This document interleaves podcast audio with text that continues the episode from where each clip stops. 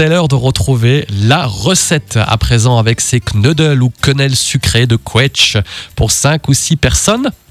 Il faudra 700 g de pommes de terre, 250 g de farine, un œuf, une cuillère à soupe de beurre, une cuillère à soupe de crème fraîche, une pincée de sel.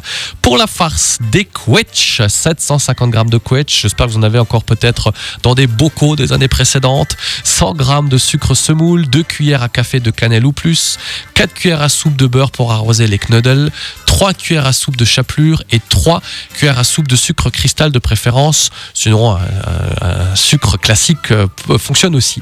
Alors, il faut éplucher les pommes de terre, les faire cuire dans de l'eau salée, puis les malaxer encore chaudes. On sale et on incorpore la crème fraîche, le beurre ramolli, l'œuf et on ajoute progressivement la farine. On dénoyote ensuite les quetch et on met à l'intérieur un peu de mélange sucre et cannelle.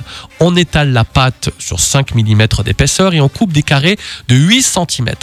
Au milieu de chaque carré, on va poser une quetch et on forme une quenelle ronde en roulant dans la paume de la main euh, qu'on aura préalablement farinée.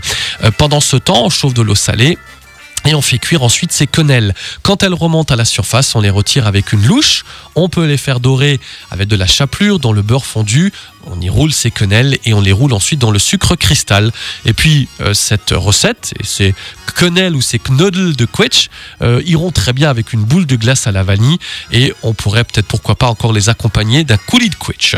Si j'étais peut-être un peu trop rapide, regardez sur notre site radiomélodie.com, vous retrouverez cette recette pendant tout l'été. On vous fait des rediffusions diffusion avant de retrouver très rapidement nos euh, chroniqueurs qui euh, reviendront euh, Audrey, Sabrina et puis une petite nouvelle aussi qui arrivera à nouveau dès la rentrée pour vous proposer de toutes nouvelles recettes. C'était la recette